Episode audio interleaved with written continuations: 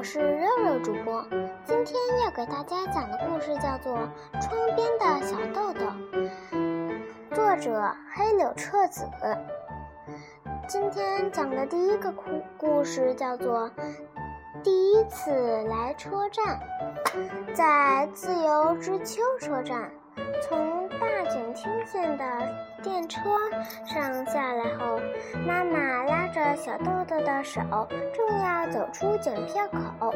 在这以前，小豆豆几乎没坐过电车，所以他一直小心翼翼地握着车票。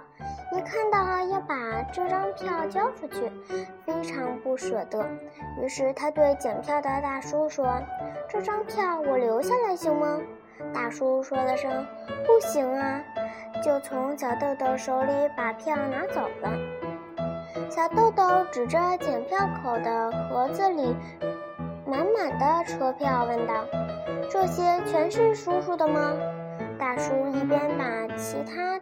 出站乘客的车票抓回来，一边答道：“不是叔叔的，是车站的。”唉，小豆豆恋恋不舍地看着盒盒子，说：“我长大了呢，要做一个卖车票的人。”大叔这才飞快地瞟了小豆豆一眼，说：“我家儿子也想在车站工作，你们一起工作不错。”小豆豆站远一点。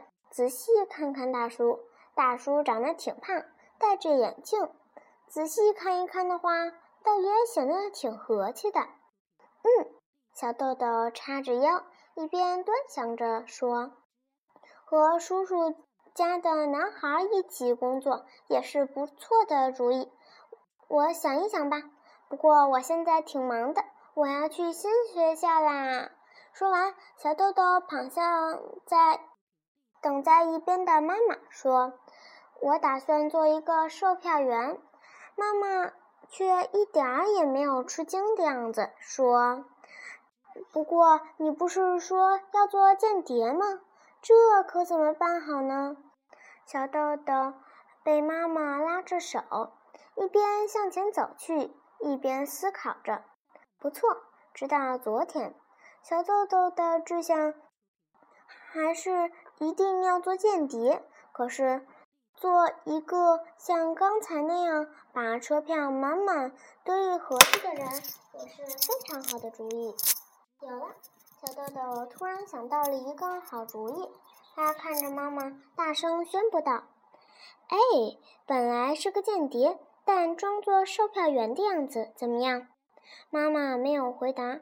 实际上，妈妈现在非常不安。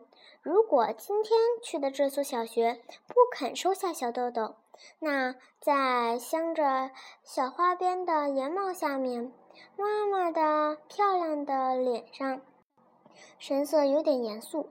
她看看小豆豆，小豆豆在路上蹦蹦跳跳，嘴里还快言快语地说着些什么。他并不知道妈妈在担心。每当和妈妈眼神碰碰到一起，就快活地笑着。嗯，我还是两个都不做了。我要做一个宣传艺人。妈妈的语调里有几分绝望。哎，要迟到了，校长先生在等我们呢。不要再说话了，快往前走吧。两个人面前。在两个人面前出现了一个小小的校门。好了，今天的故事就到这里，小朋友们晚安。